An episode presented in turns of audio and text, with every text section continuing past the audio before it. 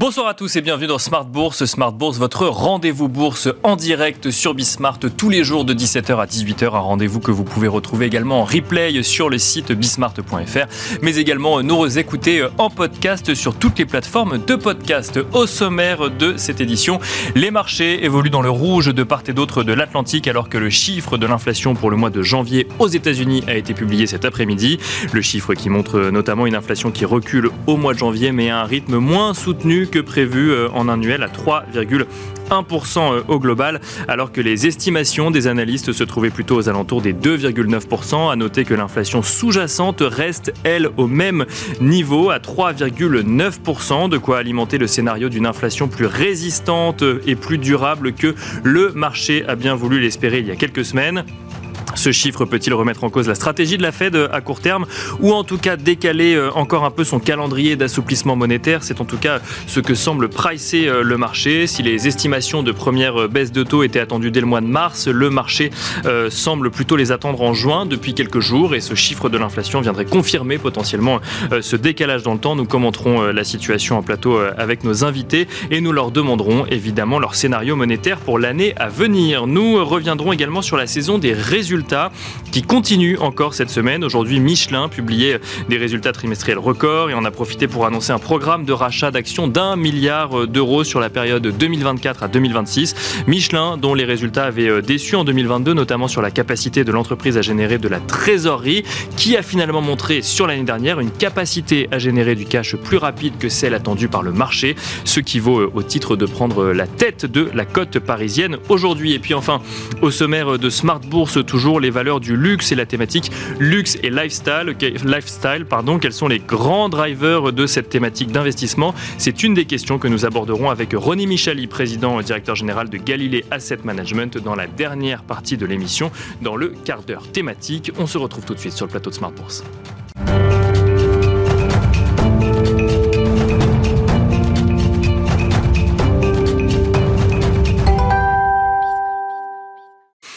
Et pour commencer, comme d'habitude, tendance, mon ami, le résumé complet de l'actualité boursière du jour proposé par Pauline Gratel. Le CAC cède 0,9% au cours de la séance après la publication des chiffres de l'inflation américaine qui ressort plus élevé qu'attendu à 3,1% sur un an en janvier contre 3,4% en décembre. Le consensus tablait sur un plus fort repli à 2,9%. Concernant l'inflation cœur, elle ressort à 3,9% sur un an et reste stable. Toujours aux États-Unis, on continue tout de suite avec la suite de la saison des résultats. Coca-Cola annonce des revenus en croissance à presque 11 milliards de dollars sur le quatrième trimestre fiscal, en hausse de 7,4%. C'est au-dessus de ce qu'estimaient les analystes. L'inflation a permis à Coca une amélioration de sa marge opérationnelle à 21%. Ces résultats sont salués et le titre est en hausse à Wall Street. Les investisseurs arbitrent les résultats de Michelin publiés après la clôture hier soir. L'entreprise fait état d'un bénéfice opérationnel annuel record. Son résultat opérationnel des secteurs s'élève à 3,57 milliards d'euros, dépassant ainsi les prévisions des analystes. Le groupe annonce également le lancement d'un programme de rachat d'actions sur la période de 2024 à 2026, rachat d'actions qui pourrait représenter jusqu'à 1 milliard d'euros. Et même si Michelin évoque un marché incertain pour l'année fiscale en cours, et reste prudent, ces résultats sont salués par le marché. Le titre est en tête du CAC et en hausse de plus de 7% au cours de la séance. Michelin évolue d'ailleurs à son plus haut niveau depuis deux ans.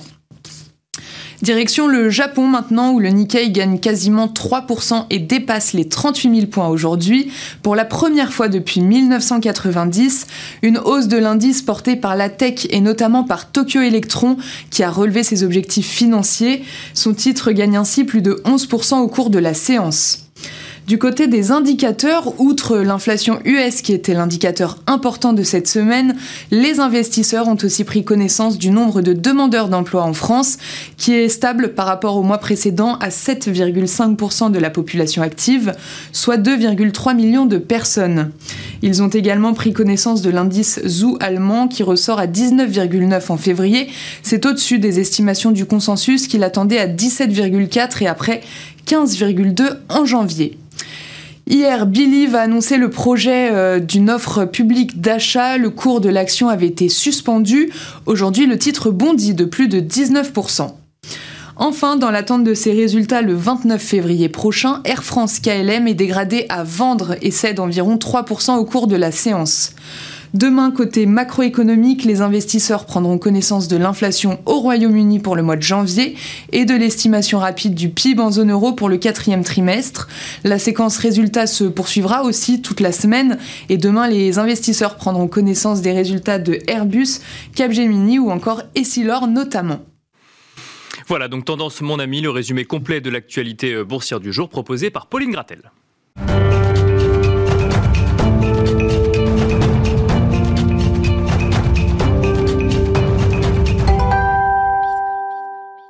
Et c'est parti pour Planète Marché. Nous avons une quarantaine de minutes ensemble pour euh, décrypter les tendances et les informations qui nous proviennent de la planète marché. Trois experts sont aujourd'hui avec nous en plateau pour décrypter les actualités euh, financières. Christopher Dembic, tout d'abord, nous accompagne. Bonsoir, Christopher Dembic.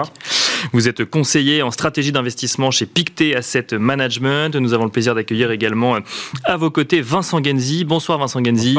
Directeur de la stratégie d'investissement de Cholet-Dupont-Oudard. Et nous avons le plaisir d'accueillir également Jean-Jacques Friedman Bonsoir Jean-Jacques Friedman. Bonsoir Nicolas. Euh, directeur des investissements chez Vega IM. Alors messieurs, euh, bah, beaucoup d'informations, beaucoup d'actualités aujourd'hui, mais surtout une, ce chiffre de l'inflation euh, aux États-Unis, attendu comme la statistique majeure de, de la semaine, dans un contexte où le S&P 500 avait passé vendredi dernier les 5000 points. Il vient de repasser en dessous en, perdant près d'un pour cent à l'heure actuelle. Peut-être commencer avec vous, Christopher Dembick, ce chiffre de l'inflation. Il y avait des attentes peut-être un peu optimistes hein, sur cette idée que l'inflation euh, se dégonflait progressivement dans le meilleur euh, des mondes avec une économie américaine qui résistait, une inflation qui se rapprochait tranquillement des 2%. On se rend compte là que l'inflation persiste peut-être un tout petit peu plus que prévu. Est-ce que c'est de nature à remettre en cause un scénario sur l'économie américaine en 2024 Alors, pour répondre très clairement, non. Euh, en revanche, sur l'inflation, trois points qui sont importants. Un, d'abord, on était quand même sur un mois de janvier qui est traditionnellement volatile au niveau des chiffres de l'inflation. Donc ça veut dire qu'il ne faut pas surinterpréter les données qui ont été publiées. Le deuxième point, la Fed, la BCE, toutes les banques centrales nous répètent depuis plusieurs mois, plusieurs trimestres, qu'on est sur un régime d'inflation plus volatile, ce qui fait effectivement qu'on peut avoir des sursauts en fonction des données. Le dernier élément, c'est que la Fed, bien évidemment, on commente hein, l'indice des prêts à la consommation, on sait son importance. Malgré tout, c'est pas ce que regarde aujourd'hui la Fed, puisque finalement, l'indice des prêts à la consommation, on est sur une tendance de baisse, la désinflation est bien amorcée, malgré ce mois de janvier. Ce qui est problématique pour la Fed, c'est l'inflation dans les services hors loyer. Hors loyer, puisque c'est considéré comme un indicateur un peu décalé et assez peu représentatif, avec une nécessité d'amélioration statistique. La réalité, c'est que là, la désinflation, elle est amorcée, mais elle est beaucoup plus lente. On est sur un glissement sur six mois autour de 3,6% de mémoire, ce qui est beaucoup trop élevé, et c'est ça que regarde plutôt la Fed, bien plus que l'indice des prêts à la consommation, même que l'indice PCE Core, qui est souvent mis en avant. Donc ça veut dire quoi? Ça veut dire que pour la Fed, l'objectif, et ça ne change pas par rapport au discours qu'elle a pu tenir dans les mois précédents, c'est qu'elle va attendre un tout petit peu avant de baisser les taux. Le marché l'a bien compris à cet égard. Et surtout qu'on est sur un régime de baisse des taux qui n'aura rien à voir avec les cycles précédents. Donc pas de baisse de taux agressive.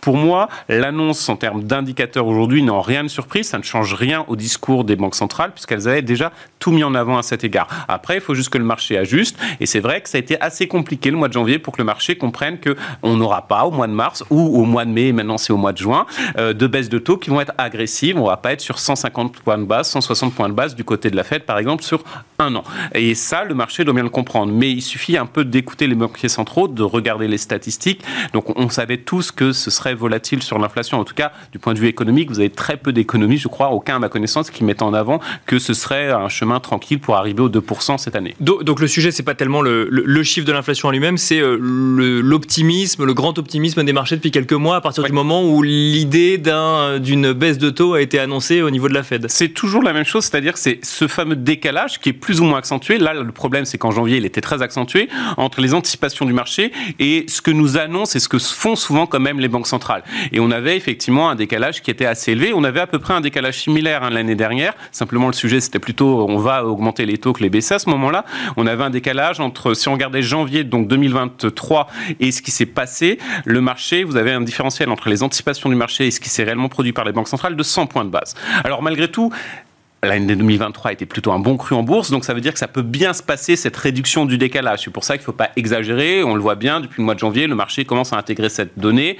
On sait qu'on est probablement sur un cycle qui va être un peu différent. Le marché l'intègre. On est sur 3-4 baisses de taux maintenant. Donc euh, c'est progressif et pour moi ça induit qu'il n'y a pas un à-coup, c'est pas négatif pour la bourse et surtout fondamentalement on a une économie américaine qui est très résiliente, plus résiliente qu'anticipé fin d'année 2023 et donc ça c'est l'élément qui est central et le marché l'a bien compris. Indicateurs sont là pour montrer la résilience. Surréaction des marchés européens et américains aujourd'hui sur le sujet ou simple réajustement alors euh, Réajustement par rapport au consensus. On était, je crois, sur le consensus Bloomberg à 2,9%. Effectivement, on est un peu plus élevé, donc euh, c'est un peu négatif. Ça change pas la donne.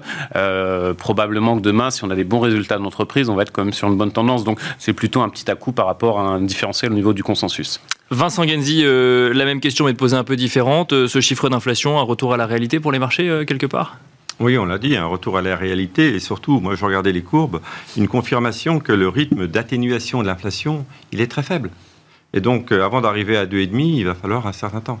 Les marchés, eux, par nature, observent les chiffres jour après jour et se disent peut-être qu'on aura une bonne surprise et que l'inflation va à un moment donné euh, accentuer sa, son reflux. Mais ce n'est pas le cas aujourd'hui. Euh, il y a un autre élément, outre le, les éléments de, loyer qui ont été mmh. mentionnés, que moi je regarde beaucoup, c'est les salaires. Le dernier chiffre de hausse des revenus euh, des salariaux était quand même assez impressionnant. Et même si on regarde en moyenne trimestrielle, on est à plus de 5. Mmh. Donc ça, ce sont deux éléments qui vont effectivement contraindre la Fed à garder le même discours et en disant on sera prêt, mais on veut avoir une confirmation que l'économie, même si elle est forte, ne va pas relancer une tendance inflationniste. Donc elle veut que la désinflation s'installe davantage et plus longtemps. Donc effectivement, ça va repousser les anticipations de baisse des taux. Euh, mais ça veut dire qu'elles peuvent encore être poussées. C'est effectivement le jeu d'essayer de pricer le timing euh, au plus près. mais... tant qu'en même temps, on a une économie qui est résiliente et des résultats qui tiennent, il n'y a pas non plus de, de raison d'avoir un accident sur les marchés. Parce que ce qu'on perd d'un côté, on le, garde, on, le gagne de l'autre. Euh, l'accident, c'est si à un moment donné, on a des signaux brutaux et inattendus de forte dégradation de l'activité, alors que la Fed est toujours sur son scénario, so far so good, je baisse pas mes taux. Et c'est là que les marchés pourraient euh, euh, se faire beaucoup plus peur et craindre l'erreur de politique monétaire, ce qu'on avait complètement oublié euh, jusqu'à présent. Après la réaction des marchés actions, tant qu'on a une correction qui va de 1 à 3 c'est pas grave. C'est pas grave. Enfin, c'est ordinaire. C'est quel que soit le prétexte, c'est simplement qu'à un moment donné, le marché a besoin de souffler. Hein, et il y aura probablement des personnes sous-investies qui, qui, en profiteront. Donc je crois que c'est un petit peu tôt pour euh, se, se, fixer euh, définitivement une, opinion là-dessus. Moi, ce que je crois qu'effectivement, c'est que la désinflation va être euh, plus lente. Mais ce que je constate aussi, c'est qu'elle est moins rapide et moins forte qu'en Europe.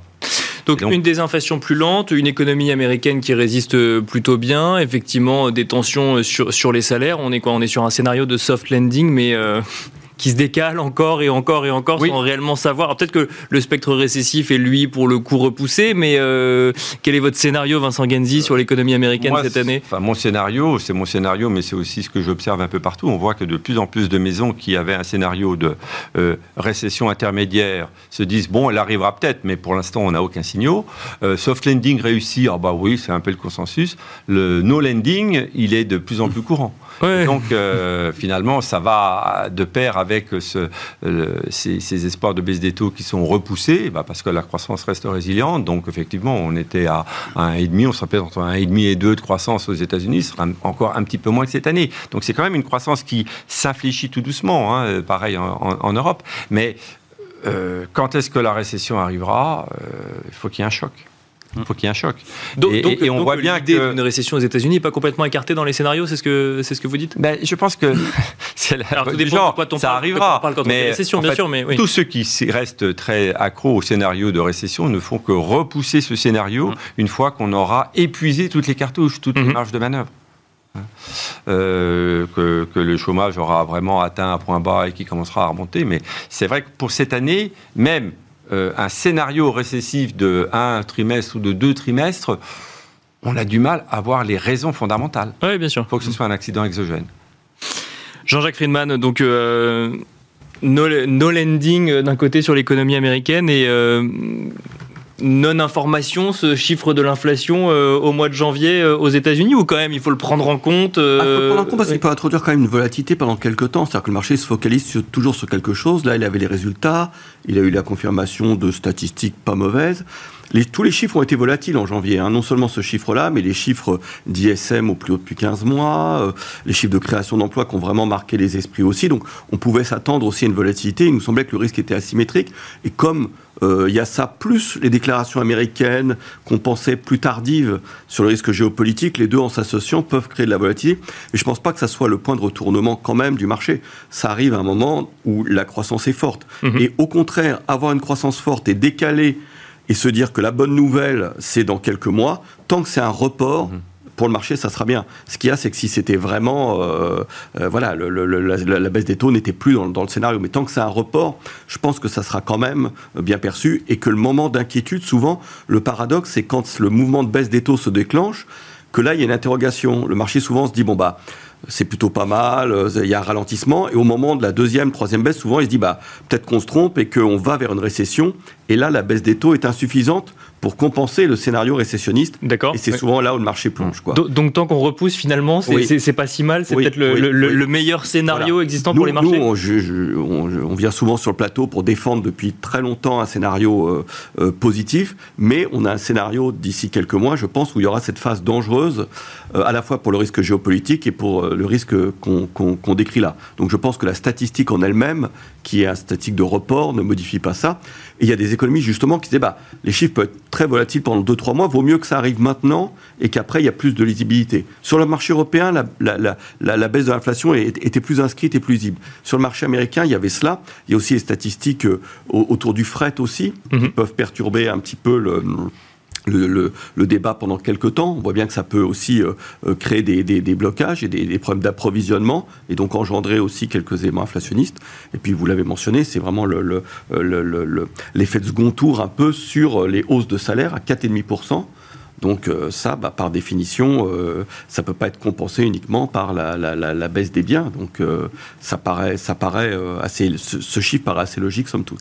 Et, cet atterrissage de l'économie américaine, dont, mais, alors, il, alors nous, il nous surprend pas du tout. C'est-à-dire que ce qui est absolument incroyable, c'est comment avec 6% de déficit budgétaire, on peut avoir une récession. C'est ça qui nous semblait nous assez curieux, c'est-à-dire qu'il y a tellement d'argent qui est mis sur la table qu'il euh, y avait dans un premier temps toute cette épargne accumulée des consommateurs qui expliquait finalement qu'on n'est pas tombé en récession. Aujourd'hui, il y a quand même le moteur justement de salaire supérieur à l'inflation qui pousse encore. Et là, le, il y a eu l'indice de la confiance des consommateurs qui était au plus haut depuis deux ans. Et puis, il y a un déficit budgétaire important et, cette masse d'argent, d'investissement qui d'ailleurs arrivera en Europe bientôt.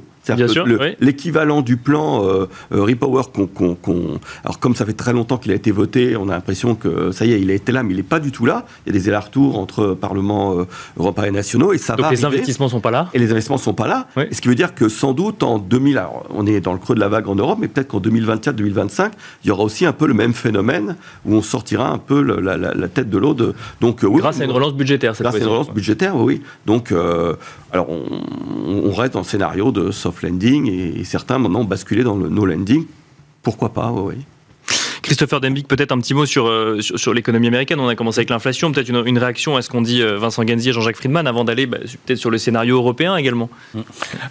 Outre effectivement bien sûr euh, le déficit budgétaire qui est déjà en soi un argument massue et ça c'est indéniable.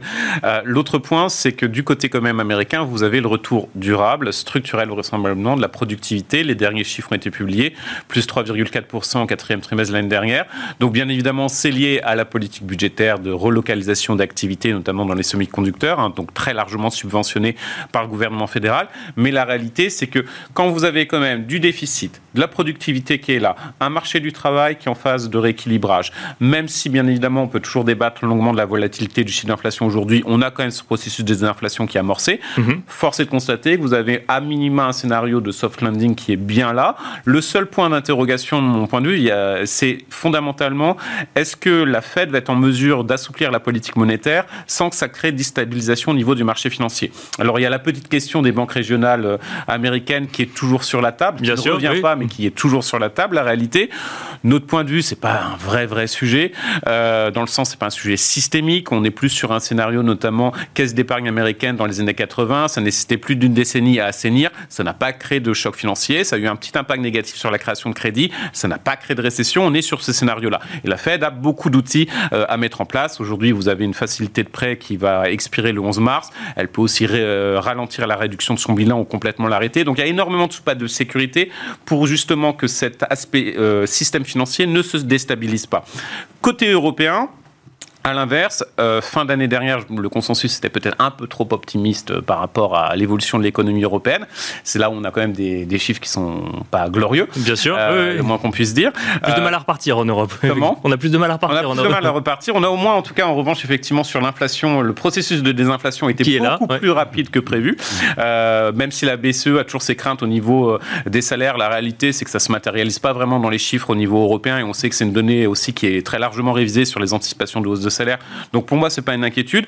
En revanche, la problématique, c'est comment renouer avec une croissance qui est plus élevée, euh, qui serait proche de son potentiel. Donc pour nous, on estime autour de 1,5% pour la zone euro, mais ça, donne un ordre de grandeur. Et là, il n'y a pas d'élément à court terme sur l'année 2024 qui permet d'être très optimiste. Alors en revanche, on, on sait qu'on aura plus de déficit budgétaire. On le sait très bien. On estime c'est à peu près 2 euh, points de pourcentage de plus par rapport à ce qui existait avant 2019, du fait de toutes les transitions, etc. Mais côté européen, ce sera toujours inférieur à ce qui est fait du côté américain. Et surtout, c'est probablement fait un peu plus intelligemment aux États-Unis, où fondamentalement, ils se disent on a quelques politiques industrielles qu'on va mettre en avant. Là, c'est les semi-conducteurs. On verra après la présidentielle quelles seront les autres priorités. Et on subventionne au maximum. On arrive à faire de la création d'emplois durables derrière cela, des gains de productivité. En Europe, on a toujours cette stratégie qui est, qui est liée aussi à la structuration institutionnelle de l'Europe. Bien sûr. C'est-à-dire, on va essayer de faire un peu en fonction de toutes les industries présentes dans tous les pays. Donc un peu tout en même temps. Un peu tout en même temps. Et malheureusement, ben, ça ne va pas créer les gains de productivité dont on a besoin. Donc, c'est dur d'être très optimiste pour euh, la zone euro, en tout cas à minima cette année. L'Europe aurait-elle besoin d'un soutien monétaire plus rapide que ce qu'on pourrait voir aux États-Unis, euh, Christopher Dembik euh, Économiquement, l'argument va dans le sens où il faudrait baisser les taux plus rapidement. Euh, que ce soit parce que vous avez une économie qui est un peu au bord de la récession. Du côté allemand, vous avez quand même besoin aussi d'assouplir un peu la politique monétaire, surtout, je pense, sur le segment immobilier qui est la problématique. Concrètement, pour moi, aujourd'hui, baisser les taux directeurs, euh, que ce soit BCE ou Fed, l'argument fondamental, c'est plutôt le secteur de l'immobilier. Il faut aider ce secteur de l'immobilier qui est en difficulté, immobilier commercial aux États-Unis, ça va aussi en, zone euro, mais ça va pas être aussi une solution miracle. Parce que comme on a vu dans la phase de lutte contre l'inflation que l'économie est moins sensible au taux d'intérêt élevé, elle est aussi moins au taux d'intérêt bas. Bien Donc c'est pas la seule recette, il faut aussi aller sur du budgétaire avec des contraintes budgétaires qu'on connaît. Euh, on voit qu'il y a quelques tensions, notamment pour les entreprises allemandes, pour se refinancer en ce moment à cause de la situation macroéconomique à court terme. Donc ça, ça complexifie quand même la situation du côté européen plus que du côté des États-Unis. Vincent Ganzi, euh, situation européenne, euh, scénario économique européen, la BCE peut-elle dégainer avant la Fed? Est-ce que c'est ça a l'air peu, plausible politiquement, mais est-ce que ce serait pas finalement la, la solution, en tout cas la nécessité aujourd'hui? Juste avant de venir sur l'Europe, je voudrais euh, bien revenir sur l'aspect euh, déficit budgétaire américain qui a été mentionné déjà deux fois, pour bien insister sur le fait qu'il y a une grosse différence avec les déficits budgétaires américains et les déficits budgétaires européens, qui est effectivement la nature des dépenses, qui ont été pendant le Covid et après le Covid très dirigés vers la consommation, comme je Bien sûr, mais qui ont complètement changé d'orientation mm. pour financer l'investissement et donc euh, une croissance durable. Et c'est ce qui explique également pourquoi, malgré les niveaux de dette qui commencent à enfler aux États-Unis, on a euh, des, marchés obligataires américains qui restent euh, relativement sereins et, un dollar qui se, qui se tient bien. C'est assez important pour, pour la suite. En revanche, il n'est pas il n'est pas exclu qu'en cas de risque un peu géopolitique lié aux élections présidentielles, ce phénomène un peu stabilisateur que l'on avait soit perturbé. Avec quand même quelques alertes justement sur le déficit américain aussi, euh, sur le sol américain, qui, qui laissent entendre que potentiellement il ne pourra pas continuer indéfiniment. Mais... mais les États-Unis ont toujours su réduire le déficit budgétaire quand il le fallait à un moment donné, donc on leur fait confiance. Euh, sauf si c'est n'importe qui qui dirige les États-Unis. Voilà. Donc euh, on peut se poser Chacun déduira maintenant. Mais bref, en tout cas, c'est pas tellement la personne qui dirige, c'est C'est-à-dire qu'aujourd'hui, on finance l'investissement plus que la consommation. Euh, mais s'il y avait des aberrations économiques dans la politique des, prochains dirigeants, bah, ça se verrait. Et on aurait une prime de risque qui se mettrait en place sur, sur les taux américains, ce qui n'est pas le cas aujourd'hui. Donc, quant à l'Europe, bah, évidemment, c'est l'éternel parent pauvre. on a rapidement évoqué le problème de gouvernance. Quand on voit à quelle vitesse les Américains ont mis en place leur, leur programme IRA et à quelle vitesse l'argent a été dépensé, alors que nous, on, a dépensé quoi 5%, 10% du programme. Et encore, on n'était pas tout à fait d'accord sur les orientations. Ce qui est bien en Europe, euh, on ne l'a pas signalé, c'est qu'il y a quand même une espèce de prise de conscience qui est en train de se faire. Merci euh, nos agriculteurs, mais pas, pas, que, pas que en France. C'est qu'on est en train de dire à l'Europe, bon, c'est très bien d'être vouloir vertueux, être vertueux, mais il faut être un peu réaliste. Et donc, je trouve que ce qui se passe en Europe, que ce soit sur le plan euh, de l'immigration, avec des connotations politiques, euh, de l'agriculture, euh, de l'écologie, euh, de la transition énergétique, etc., je trouve que c'est assez positif. Mais tout ceci va très lentement, ça se fait à 27, et donc ça va pas être un driver colossal, ça va pas effectivement renverser la, vapeur. Quoi. Ça, on va pas accélérer de manière dramatique. Donc j'ai un scénario assez, assez faiblard sur l'Europe, mais on est déjà faiblard. Donc est-ce que ça peut beaucoup se dégrader? On a vu dans les derniers chiffres de PMI que la, récession, la contraction tendait à se à s'atténuer un petit peu, mais on est toujours en contraction d'un mois sur l'autre. Donc c'est pas c'est pas brillant. Donc je crois effectivement que la BCE, je ne sais pas si l'économie a besoin euh, d'une baisse des taux. Il y a des secteurs qui en ont très certainement besoin. Euh, la BCE ne le fera certainement pas trop vite non plus, parce que les chiffres d'inflation, même s'ils sont meilleurs qu'aux États-Unis, et même si la pente de baisse est, plus rapide qu'aux États-Unis, bon, on est encore à un niveau élevé, donc il n'y a pas encore suffisamment de marge de manœuvre. Mais j'exclus de moins en moins que la BCE puisse éventuellement faire quelque chose avant la Fed. Qui aurait euh, commencé du coup après la Fed et qui bah, elle a jamais commencé avant la Fed, donc peut-être que pour une fois elle le ferait. Euh, sait-on jamais. Euh, mais derrière, il faut voir quelle va être la, tenue de, l'euro. Et si on a un euro qui faiblissait beaucoup trop, bah, on sait que ça peut être un vecteur d'inflation importée. Donc la, partie ne va pas être facile pour la BCE non plus. Euh, on aura sans doute besoin d'elle bien avant les États-Unis, mais il est un peu tôt pour savoir si elle va venir nous aider l'économie. Avant de passer aux résultats qui vont nous emmener évidemment aux États-Unis et aussi euh, en Europe, euh, Jean-Jacques Friedman sur le scénario économique européen. Euh, bon, il y a les investissements, hein, vous nous l'avez dit. Ça, mm. effectivement, ça va peut-être donner un petit peu de souffle 2024-2025. Mm. Là, on est début 2024. Il n'y a pas que ça. Il y a effectivement une situation monétaire. Il y a une croissance qui est Mm. faible, mm. Euh, une économie qui peine à repartir, une locomotive un peu absente aujourd'hui, mm. qui était l'Allemagne. Euh, quel scénario vous avez sur, euh, sur, sur l'année qui va s'écouler? Bah, Une augmentation des bénéfices par action assez faible, également des marges. L'Europe en plus souffre des difficultés, quand même il y a une forme de protectionnisme qui, qui, qui, qui apparaît, une forme de commerce extérieur moindre, et l'Europe en souffre plus que, le, que, que les États-Unis et donc des marges qui devraient également sécréter un peu, parce que on voit bien que l'aspect euh, charge financière, euh, hausse des salaires malgré tout, ronge un peu des, marges qui étaient sur des niveaux euh, légèrement supérieurs à 8,5. Donc voilà, après, ce qui compte et ce qui est très important, c'est les multiples de valorisation. On a des multiples de valorisation qui sont pas protecteurs et très bas, mais qui sont quand même moyens. Donc euh, euh, voilà, c'est pour ça que euh, a, et, en plus il y a une absence d'investissement et de positionnement extrêmement important. c'est une hausse où il y a eu peu d'investissements. Ça, c'est très important à voir, avec d'énormes liquidités monétaires. Et c'est pour ça que je pense que le marché s'est mis à courir un peu après, euh, finalement, cette hausse, euh, parfois avec un peu de, de, retard. Mhm. Et ça, il faut, il faut le garder en tête. Ce qu'on trouvait, c'est qu'il y avait une forme de positionnement qui aurait pu aller à cette forme, je dirais pas d'euphorie, mais qui pourrait être positif. On voyait bah, les records successifs. Euh, une participation plus importante du nombre de secteurs également. Euh, il y avait plusieurs éléments comme ça qui semblaient aller dans le sens. Et là, depuis quelques on trouve qu'il y a de nouveau un peu une fragilité dans le marché où on se reconcentre sur les stratégies momentum qui avaient bien fonctionné. Euh, donc euh, voilà, c'est cette phase euphorique qui parfois peut arriver alors qu'on est à des niveaux de valorisation somme toute moyenne. On pense qu'elle a maintenant un peu de mal à, s'enclencher tout de suite. Voilà, donc c'est pour ça que dans ce thème-là, bah, on privilégie malgré tout les valeurs de croissance parce qu'on a le sentiment que euh, le potentiel de remonter des taux, euh, voilà, on venait de 5 aux États-Unis, on est à 3,80. 4,30 là, 4,40, mais ça nous semble un peu des niveaux déjà où, euh, où le, fait de revenir sur l'obligataire est intéressant. Et donc les valeurs de croissance qui déjà fonctionnent dans un environnement haussier tôt, qui d'habitude ne les, ne les aident pas, dans un environnement un peu de taux stabilisé baissier, pourraient vraiment augmenter encore leur, leur, leur avance. Alors que vous vous souvenez, en tournant de l'année, on parlait des mid-cap, est-ce que c'est un Bien peu sûr, etc. Bah, on voit que La question a beaucoup été posée, j'ai l'impression qu'elle aussi elle est repoussée, c'est comme le, soft landing. D'ailleurs, ceux qui en parlent souvent sont un peu jugés partis. Hein. ils en ont, ils disent euh, j'aimerais bien que ça arrive. Ça arrive, le moment est là. Voilà, voilà, c'est vrai.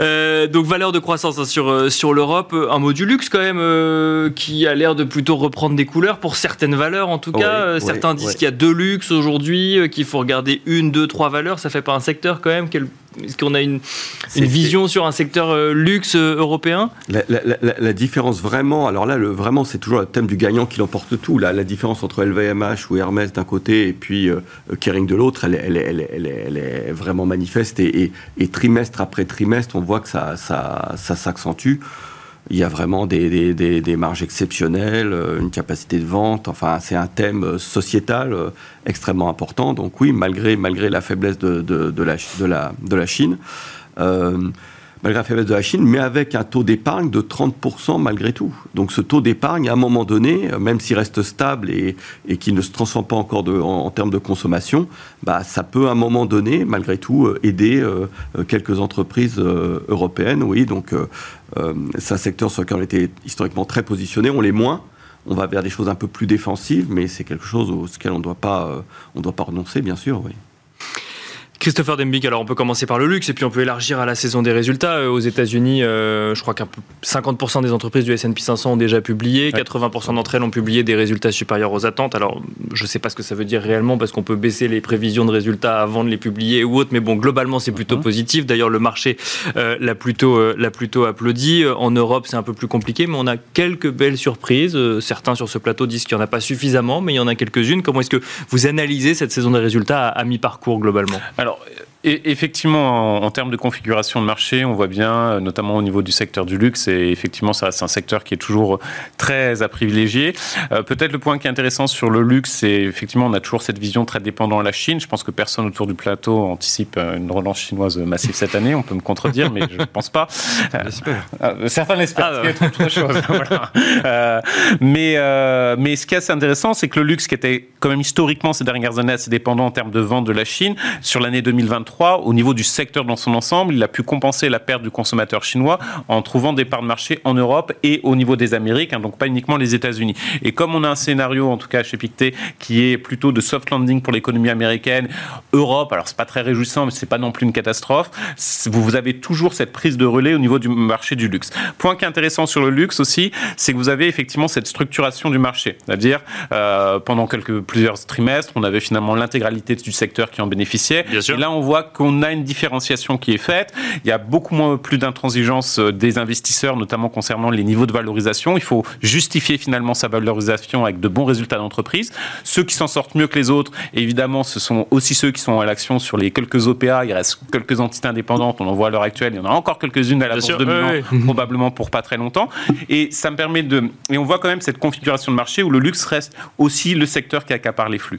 Côté américain. faire, des OPA, c'est un signal positif euh, en en relation avec ce qu'on a vu, ce qu'on voit sur Todd en ce moment C'est bah, c'est plutôt vu positivement. Vous avez une consolidation. on a déjà bien amorcé la consolidation hein, du marché, hein, bien sûr, sur le luxe, mais vous avez effectivement, y compris en Suisse, Suisse et, bourse italienne, vous avez encore quelques entités indépendantes. Donc c'est un processus qui, euh, qui me paraît assez logique. Euh, du côté américain, ça reste quand même très concentré sur les 7 magnifiques. Hein. Euh, on le voit, vous avez des statistiques qui vous montrent qu'on est sur une concentration de marché qui est impressionnante. Sur les, les 10 premières entreprises du Russell 100, elles ont représenté à peu près 31% de la performance sur un an. C'est massif, c'est un record historique. Après, bien évidemment, on pourra toujours considérer que c'est pas sain. Mais notre point de vue, c'est qu'on est sur un marché qui est boursier américain qui est structurellement en, forme oligopolistique, avec cette concentration autour des 7 magnifiques qui va perdurer. Et pour nous, même si bien sûr beaucoup de 7 magnifiques sont en, termes de valorisation, c'est assez élevé, ça reste des valeurs qui sont attrayantes et qu'on doit avoir en bas de portefeuille. En revanche, si vous avez un marché qui est oligopolistiques, c'est-à-dire quelques valeurs accaparent les flux, ça va être quand même très compliqué pour que les small caps surperforment euh, cette année euh, les valeurs les plus liquides. Mais bon, euh, comme peut-être qu'on sera contredit, mais j'ai un peu de doute sur ça, sur les small caps. Vincent Ganzi, en réaction à ce que vient de dire Christopher Dembick, effectivement, sur le fait qu'il y a encore potentiel, un petit, encore un peu de potentiel pour, pour ces Seven Magnificent ou les six si on sortait cela pour le moment, mais on ne sait jamais. Peut-être que l'année est encore, est encore longue. Les Seven Magnificent sont-elles trop chères? Aujourd'hui, alors même que c'est elles qui tirent la cote non, elles ne sont pas toutes trop chères, on ne peut pas dire ça. Et puis il y en a certaines qui ont des business models qui sont euh, très durables. Il y a des petits doutes sur, euh, sur Apple euh, en ce moment. Bon, Tesla est un petit peu moins, évidemment, dans, dans la course depuis quelques semaines. mais ce qui est impressionnant, c'est outre la concentration du marché, c'est même au niveau du, du S&P, je crois que ça représente 40%. Mm. Les, pas, non pas les 7, mais les, les 10 premières. Mm. Donc c'est très très concentré, mais c'est vrai au niveau des résultats. Je vais essayer de regarder un petit peu dans le détail les publications de résultats. Donc effectivement, ils sont meilleurs qu'attendus. Et quand on regarde les secteurs qui performent mieux, on ne sait pas la tech. Bon, c'est l'énergie, c'est euh, la santé, c'est un peu les discretionary. Ça veut rien dire. Parce qu'en fait, les, les, biens de consommation non durables, les discretionary, c'est quoi? Ce qui fait les résultats du secteur, c'est Amazon. Euh, dans la tech, euh, vous allez avoir euh, Microsoft plus qu'Apple. vous allez avoir dans les services de communication qui ne sont pas le secteur en pointe en termes de bonnes surprises, bah, vous aurez quand même Facebook, vous aurez quand même Google. Donc c'est quand même les sept magnifiques qui font l'essentiel de la croissance des résultats. Ce qui fait que non seulement c'est très concentré, mais en plus c'est c'est-à-dire une vulnérabilité, mais tant que cette vulnérabilité ne se dévoile pas, bah, cette croissance fait la hausse des, résultats, fait la hausse aussi de ces valeurs. Donc effectivement, moi je crois qu'on est dans un so far so good market et que bah, ces valeurs vont continuer à concentrer euh, l'attention des investisseurs. C'est que le Russell 2000 est négatif depuis le début de l'année et euh, les autres secteurs ont beaucoup de mal. Après, sur l'Europe, euh, j'ai l'impression que c'est un peu ce qui se passe aux États-Unis qui se traduit en Europe. certes, il y a le luxe, qui est bien plus important chez nous qu'aux États-Unis, donc c'est un phénomène à part et qui s'inscrit exactement dans la même lignée que les plus belles valeurs américaines. Oui, et puis vous avez quelques valeurs de tech, donc vous allez retrouver ASML, vous allez retrouver euh, Adyen qui, euh, qui euh, surprend positivement, vous allez retrouver pas des STM mais d'autres valeurs de, de, SMI, vous avez ARM qui a explosé parce qu'on dit ah tiens finalement l'intelligence artificielle va les toucher. donc voilà, on n'a pas encore fait la bulle, mais c'est pas forcément une bulle de valo, mais ça peut être une bulle de détention. Et je pense que ça va continuer jusqu'au moment où euh, il y aura quelque chose qui ne sera plus supportable. Euh, en ce qui concerne la relation entre les taux et, les différents euh, secteurs de marché, moi j'ai l'impression que depuis quelques mois, ce que l'on voit, c'est quand les taux remontent, évidemment ça attaque les, valeurs de, croissance. Ça ne fait pas plus monter les valeurs cycliques et les values, parce qu'on dit si les taux remontent, c'est mauvais pour la croissance. Quand les taux se stabilisent, à environnement économique à peu près stable, les valeurs de croissance, qui ont plus de croissance que le reste de marché, re-performent, surperforment à nouveau. Et c'est quand les taux se mettent à baisser que là on se dit Ah bah tiens, peut-être qu'il faut jouer les valeurs en retard. Et on vient un petit peu plus sur les cycliques, les values. Ce qui explique que de temps en temps, le momentum change de secteur, change de valeur, mais c'est extrêmement variable. Ce n'est pas constant. Donc c'est très difficile à jouer. Si on ne veut pas se poser de questions, on se dit, ben voilà, il y a des belles valeurs de croissance, chaque fois qu'il y a des petits accidents comme aujourd'hui, on en achète. Et si on veut acheter du décoté, il faut avoir une vue très long terme en disant, bon, cette décote ne restera pas euh, à l'infini. En acceptant justement que le long terme soit repoussé comme euh, ce qu'on pouvait voir sur, sur les small, euh, small Jean-Jacques Friedman. Alors je reste hein, sur ces Seven Magnificent pour vous donner euh, la possibilité de vous exprimer dessus aussi. Alors j'ai demandé à Vincent Ganzi si elles étaient trop chères. La réponse est, de ce que je comprends, non, pas aujourd'hui. Confirme, Sans faire de conseil d'investissement, ça fait encore sens d'acheter des valeurs au plus haut. Alors peut-être pas aujourd'hui, parce que là effectivement il y a eu une petite, une petite respiration, mais c'est pas trop cher et au plus haut, c'est le plus haut d'aujourd'hui n'est potentiellement pas le plus haut de demain si on en croit le potentiel de croissance de ces valeurs. Exactement, même si on prend un titre comme Nvidia, dans, ce qui a de plus, euh, où il y a le mouvement d'accélération le plus puissant, euh, quand on a 70% de hausse des résultats prévus, on voit bien qu'en réalité, si on compare en termes de PEC, c'est pas. Alors, euh, la, boîte que vous citiez, là, c'était un peu. Il y a un flottant très faible. Alors là, il y a une spéculation particulière, mais, mais, mais, mais pas sur ces boîtes-là. Alors après, ce que, ce que le marché essaye de jouer, sans aller dans les mid-caps, c'est se dire bon, bah, dans ce thème-là, vous voyez, par exemple, il joue le, Next 100 du Nasdaq, en disant les, les, les, valeurs plus petites du Nasdaq, elles, peuvent être emportées par ce, ce, ce mouvement. Mais euh, nous, ce qu'on aurait espéré, c'est que finalement, il y a un élargissement par rapport à ces valeurs-là qui aurait été un signal positif, mais cet élargissement ne vient pas et le marché, par sécurité, se, concentre là. Là où on a eu tous, je pense, investir beaucoup de chance, c'est que je pense que le, call du Nasdaq a vraiment été fait, je dirais, euh, depuis, euh, dirais, septembre-novembre 2022.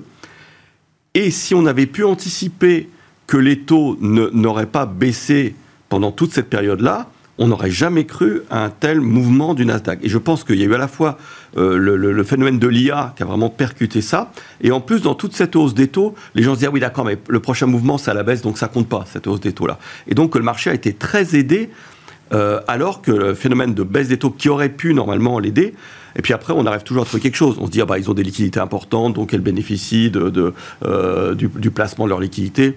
Bon, mais, euh, mais euh, non, non, je, je pense que c'est vraiment un moteur euh, important. Il y a une concentration extrêmement forte et une polarisation très forte, et ça, on peut, on peut, on peut pas aller à l'encontre de ça. Mais alors, la question qu'on peut se poser, et que se posent sûrement les gens qui nous écoutent, c'est quand on a aux États-Unis un faible panier de valeur qui compte pour autant dans un indice en Europe, un faible panier de valeur qui est le luxe qui compte autant dans un indice quand on fait de la gestion active, finalement, quel est l'intérêt d'aller chercher ailleurs que euh, dans la tech ou dans le luxe, si c'est euh, ces valeurs-là qui tirent la cote de part et d'autre de l'Atlantique? Bien sûr, il y a un vrai sujet, et on voit d'ailleurs des flux importants sur les trackers. Et les trackers, d'ailleurs, euh, les flux importants se sont positionnés, je dirais, au tournant de l'année sur les trackers, à des personnes qui ont, qui ont vraiment investi sur ces éléments-là.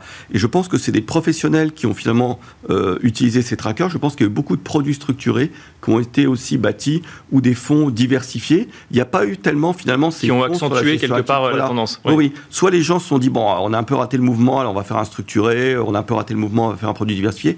Il n'y a pas eu tellement de flux finalement positionnés sur la gestion euh, euh, active, mais euh, c'est bien sûr un, vrai débat. Et nous, dans la gestion sous mandat, on utilise aussi parfois des trackers en se disant, bah, faut mieux être simple parfois et jouer. et donc, par exemple, bah, en ce moment, on joue le tracker Nexan, par exemple, en se disant, tiens, bah, ça nous paraît intéressant ça va s'élargir et ça va être emporté par la même tendance. Vincent Genzi et ensuite Christopher Dembig, même question. Euh, le rôle de la gestion active quand euh, c'est concentré sur 20 valeurs qui en plus sont, euh, bah, sont traitées, le plus traitées médiatiquement. C'est pire que ça, c'est que pour faire de la gestion active et surperformer aujourd'hui, il faut être encore plus concentré sur ces valeurs que l'indice lui-même. Sinon, vous n'avez aucune chance de battre l'indice. Donc ça veut dire que vous avez une gestion active sur des portefeuilles avec 5 valeurs. C'est inconcevable. Donc ça rend la gestion active extrêmement compliquée, sauf dans les petites phases de rattrapage que je citais tout à l'heure. Oui, bien sûr. pour l'instant, on voit bien que ça reste compliqué, d'où l'attrait pour les, pour les trackers euh, que vous avez euh, cités, euh, ou pour les SICAV qui sont, je dirais, plus momentum et plus tilté indice que très stock picking. Mm. Avant de... Oui, encore une toute petite chose. Quand on regarde le, Nasdaq, euh, en fait, il y a pas tel... il, a retrouvé ses plus hauts, hein, parce qu'effectivement, jusque 2022, il y avait eu une très forte baisse, et puis ça avait commencé à remonter avec l'espoir du, du, pivot, et puis ça s'est accentué à l'automne dernier et avec l'intelligence artificielle. Mais le nombre de valeurs qui ont fait des réels plus hauts bah, il est aussi assez limité. Hein. On, retombe sur les, sur les Seven en, dehors de, Tesla, plus des valeurs de santé comme, comme Eli Lilly. Mais c'est vrai que même en, termes de, de, de, performance relative, on voit que le Nasdaq a surtout corrigé la forte baisse qu'il avait connue et que ce qui lui a permis d'aller plus haut, c'est toujours les mêmes valeurs. Christopher Dembic, hum. euh, même question, ou euh, peut-être un sujet qu'on n'aurait pas abordé sur les euh, quelques minutes qui nous restent Non, peut-être rapidement, juste sur cette concentration de marché. Aujourd'hui, effectivement, si vous voulez avoir du rendement, vous ne pouvez pas être à l'écart des 7 magnifiques, ou en tout cas plus largement du secteur tech. ça semble assez, assez pertinent. Après, vous avez énormément, bien sûr, de, sujets qui expliquent cela. Vous avez aussi la gestion passive qui, quand même, facilite, je pense, cette concentration. Il y a un autre élément qui est un peu plus macroéconomique, qui est assez intéressant. vous avez euh, Thomas Philippon, certainement des économistes français les plus brillants euh, qui vit aux États-Unis aujourd'hui, nous disait finalement, ce qui se passe aux États-Unis, c'est que vous avez une économie aujourd'hui qui est très très peu compétitive, qui est déjà dans une situation d'économie réelle, en situation oligopolistique. Il suffit par exemple de chercher un opérateur Wi-Fi à New York, vous verrez, vous en avez deux qui proposent exactement le même prix. Donc vous avez des fortes barrières à l'entrée. Et, et, finalement, si on extrapole un peu son propos sur l'économie réelle, ben, la bourse américaine aussi reflète cette économie réelle qui est en situation oligopolistique. Parce que justement, quand vous regardez les introductions en bourse aux États-Unis, en l'espace de 5 euh, ans, vous avez une baisse euh, de. Ça a été divisé par 10. Alors, il y a eu l'effet Covid qu'on a un peu vu, euh, bien sûr, côté européen. Mais fondamentalement, qu'est-ce qui se passe? C'est que les 7 magnifiques, bah, rachètent leurs concurrents. Donc vous avez très peu de diversité en bourse, très peu de nouveaux entrants, et automatiquement, quand vous rajoutez gestion passive, qui va aussi accentuer ce phénomène-là, où on se concentre simplement sur certains secteurs, c'est une concentration qui est anormale, bien sûr, euh, de la bourse, autour de quelques acteurs. On retrouvait ça dans le secteur énergétique il y a 60 ans de cela, mais ça peut durer très longtemps. Euh, si on avait eu cet échange-là il y a un an, euh, un an ou deux ans de cela, on aurait eu sûrement des avis beaucoup plus divers, parce qu'à l'époque, on disait non, ça peut pas durer, on sait que ça va quand même aller ruisseler, si vous me permettez le terme, vers d'autres secteurs d'activité. Alors que là, on voit que ça dure. On voit que ça dure, et ça peut durer effectivement très longtemps. Donc, si vous voulez du rendement, vous pouvez pas aller à l'encontre du marché. Euh, et aujourd'hui, force est de constater, en plus, vous les avez évoqués, il y a des arguments solides aussi pour justifier cette domination des 7 magnifiques. Mais alors, du coup, euh, est-ce qu'on va chercher quand même d'autres valeurs, des small limits, justement, ou on se dit que c'est pas le moment, que, euh, que ce moment ah, on attend le, que... le segment des small limit cap, ça va quand même être compliqué. Après, en revanche, effectivement, trouver d'autres entreprises qui sont aussi dans la technologie, qui peuvent être les, prochains gagnants, ou en tout cas bien positionnés, là, sur du stock picking, sur vraiment de la gestion active, c'est pertinent. Mais en revanche, c'est se dire, euh, voilà, la petite valeur en bourse qui a peut-être un très bon business model, mais la réalité, c'est qu'elle n'arrive pas à lever de l'argent et aujourd'hui, qu'est-ce qui se passe? Ce sont des OPA et des sorties de bourse sur la bourse de Paris. Je suis quand même assez dubitatif sur la capacité euh, d'avoir de la liquidité sur ce compartiment de marché peu importe d'ailleurs la belle valeur, le fait que ce soit, on peut avoir de très belles valeurs, mais il faut aussi attirer l'investisseur. Je vous propose euh, d'arrêter euh, ici. Merci beaucoup, euh, messieurs. Merci Christopher Dembic, conseiller en stratégie d'investissement chez Pictet Asset Management. Merci Vincent Genzi, directeur de la stratégie d'investissement de Cholet-Dupont-Houdard. Et merci Jean-Jacques Friedman, directeur des investissements chez Vega IM. Et quant à nous, on se retrouve tout de suite dans Marché à thème.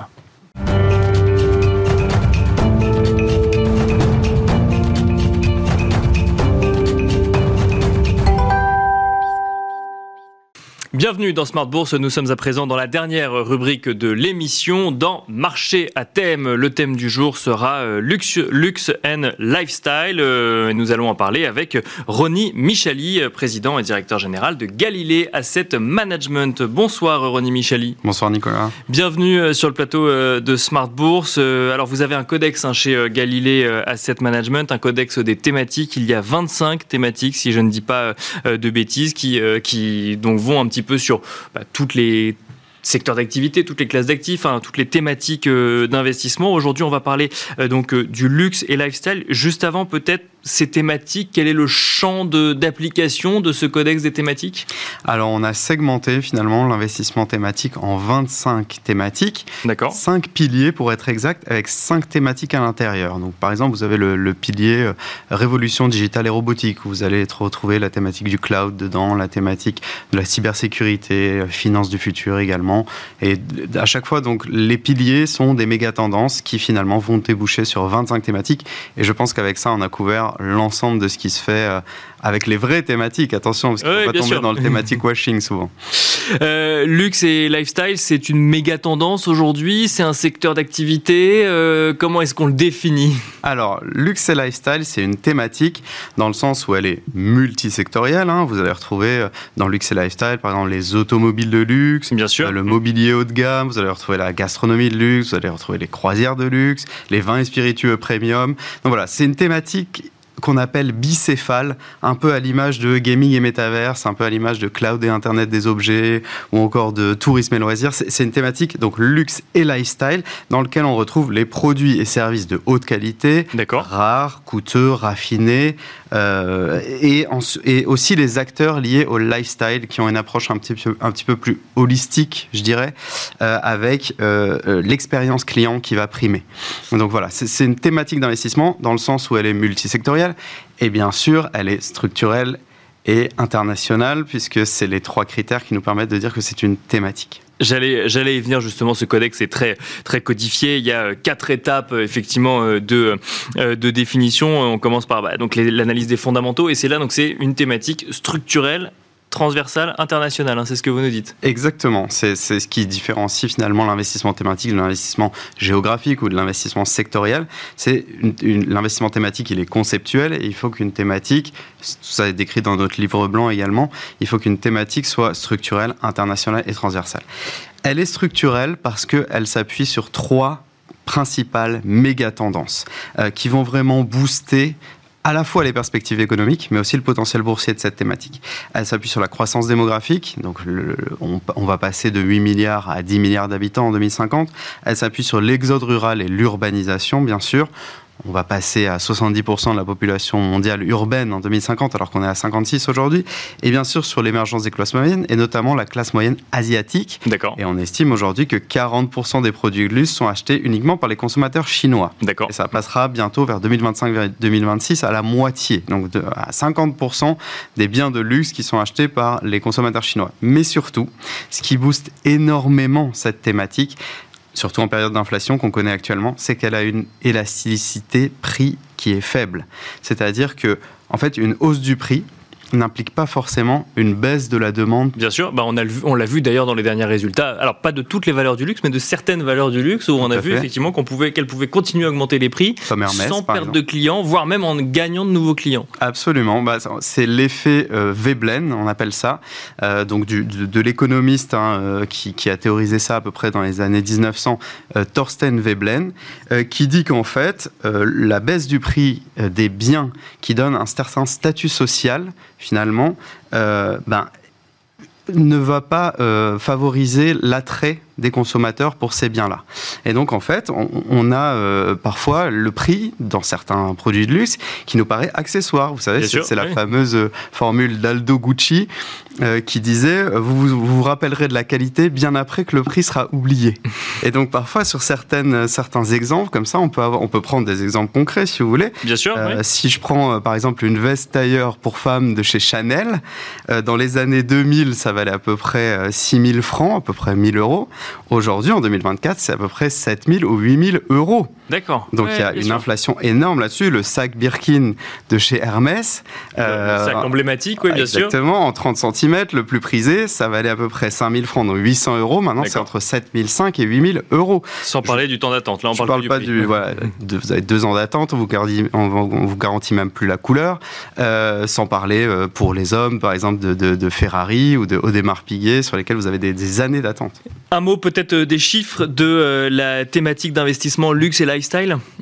Absolument. Alors au niveau des performances déjà, euh, puisqu'on a des indicateurs qui ont été synthétisés, qui ont été créés pour suivre les performances des thématiques, euh, ce qu'on peut dire c'est que c'est des bonnes performances hein, sur ces dernières années, sauf en 2022. C'est une thématique qui est très liée à la croissance, hein, 0,88 de corrélation avec le MSCI Growth, euh, et donc forcément 2022 quand les taux remontent, bah, c'est pas une bonne année pour le luxe. Et alors les performances, je vous les donne. Bien sûr. 29 en 2020, 19% en 2021, 2022 évidemment l'année qui est pas très bonne, moins 24%, 2023 plus 20 et depuis le début de l'année plus 3,8% dans le premier tiers des 25 thématiques qu'on regarde chez Galilée. Donc les performances sont bonnes.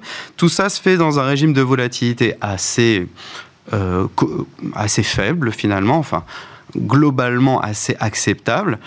Euh, pour euh, une thématique très grosse, finalement, la volatilité sur cette dernière année, c'est 19%. Donc, on a euh, globalement, avec cette thématique, un bon rapport rendement-risque. Une question qui est d'ailleurs le troisième point hein, du codex des thématiques qui correspond parfaitement à ce moment de début d'année sur les valeurs du luxe. On en voit qui continuent à surprendre à la hausse, d'autres qui ont un petit peu plus de mal, notamment en lien avec le marché asiatique. Quels sont les points forts et les points faibles que vous identifiez sur la thématique au global, luxe et lifestyle alors les points forts, on a bien sûr le pricing power, on vient d'en parler, je ne vais pas revenir dessus. On a surtout aussi la digitalisation actuellement du merchandising. C'est-à-dire que les réseaux sociaux prennent une très grande importance finalement dans la commercialisation des produits de luxe, avec les générations Y et Z qui représentent 60% maintenant des acheteurs de produits de luxe. Hein.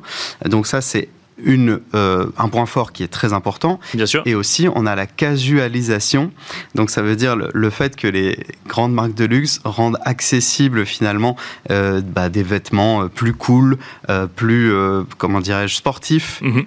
on peut citer par exemple le partenariat que Nike a scellé avec Louis Vuitton sur les baskets, ou encore bah, certains, certaines marques qui font des, des partenariats avec des stars, comme Reebok par exemple qui a fait avec Victoria Beckham pour toute une ligne de vêtements sportswear. Donc ça, c'est vraiment quelque chose qui permet aux acteurs du luxe bah, de passer sur euh, toute une frange de la population euh, qu'elles avaient moins ou qu'elles avaient sûr. peu. Oui, bien sûr. Et concernant les points faibles, il y a bien sûr la sensibilité à la guerre commerciale, Euh, nous avons Donald Trump qui a gagné les primaires dans le New Hampshire, dans l'Iowa, etc. Donc, qui pourrait euh, vraisemblablement revenir au pouvoir, ce serait possible. Et euh, cette guerre commerciale qui a jamais vraiment, qui, est, qui, qui, qui, est, toujours d'actualité, elle pourrait être ravivée aussi par, par cette politique-là. Euh, sans parler bien sûr de la sensibilité des marques à la réputation. On l'a vu avec Abercrombie à l'époque, avec des controverses sur le management, discriminatoire, avec aussi des, des, les tailles XXL qui étaient proscrites. Ils ont mis très longtemps à s'en remettre, hein, Abercrombie. Et euh, bien sûr la contrefaçon, qui est la gangrène de l'industrie du luxe. On estime, il y a un sondage IFOP qui est sorti, que 37% des Français se sont déjà fait duper en achetant sur Internet un produit de luxe et qui finalement était une copie. D'accord. 37%, oui, effectivement, faut, c'est beaucoup. faut commencer à regarder. Quatrième point hein, du codex des thématiques quel gisement de fonds existe aujourd'hui pour investir sur la thématique? Alors les grandes valeurs, tout le monde les connaît, on peut euh, y investir euh, en direct. Est-ce que c'est la seule manière d'investir sur la thématique au global? Ouais, alors, les grandes valeurs qui, composent l'indicateur, déjà il y, a, beaucoup de, valeurs américaines, 49% hein, d'États-Unis dans notre indicateur euh, Galilée, et bien sûr la France qui est très bien représentée. Les premières valeurs de l'indicateur, c'est LVMH, Hermès, euh, Nike et Ferrari. Donc mhm. les valeurs françaises sont très bien représentées. Concernant le gisement de fonds pour y investir, euh, il y a euh, la financière de l'échiquier qui a le fonds échiquier Luxury, qui a un biais sur les actions françaises, hein, plus de 40% d'actions françaises, donc vraiment beaucoup d'actifs chers par rapport au, benchmark hein, qui est plutôt 50% sur les États-Unis. et, qui permet en fait finalement aux, aux investisseurs qui sont intéressés par l'Europe d'investir et, d'avoir du luxe à la française oui, bien sûr, dans, ce, fonds. Euh, il y a sinon chez Pictet, euh, Pictet Premium Brands, qui est lui plus sur les produits et services haut de gamme, les marques de prestige, donc qui recouvre bien cette thématique luxe et lifestyle. Mhm. Euh, celui-ci est plus en ligne avec le benchmark, en tout cas celui qu'on a calculé, avec un peu plus de 40% sur les actions US. Et enfin, en gestion passive, en ETF, puisqu'il en faut pour tous les goûts, Bien sûr, oui. on a Amundi S&P Global Luxury, D'accord. Et celui-ci est plutôt sur le segment du luxe de cette thématique luxe et lifestyle et permet finalement aux investisseurs ben, de s'exposer via la gestion passive à cette thématique, en tout cas plutôt le segment du luxe de cette thématique luxe et lifestyle. Quand on parle euh, luxe euh, et lifestyle, on a cité quelques valeurs, hein. Hermès, LVMH, Nike, euh, Ferrari, on aurait pu citer Kering, L'Oréal peut-être aussi, j'imagine. On parle de, combien de valeurs au global Est-ce que c'est essentiellement des valeurs européennes? Est-ce qu'il y a aussi géographiquement aux États-Unis ou dans d'autres régions du monde des valeurs qui viennent alimenter cette thématique?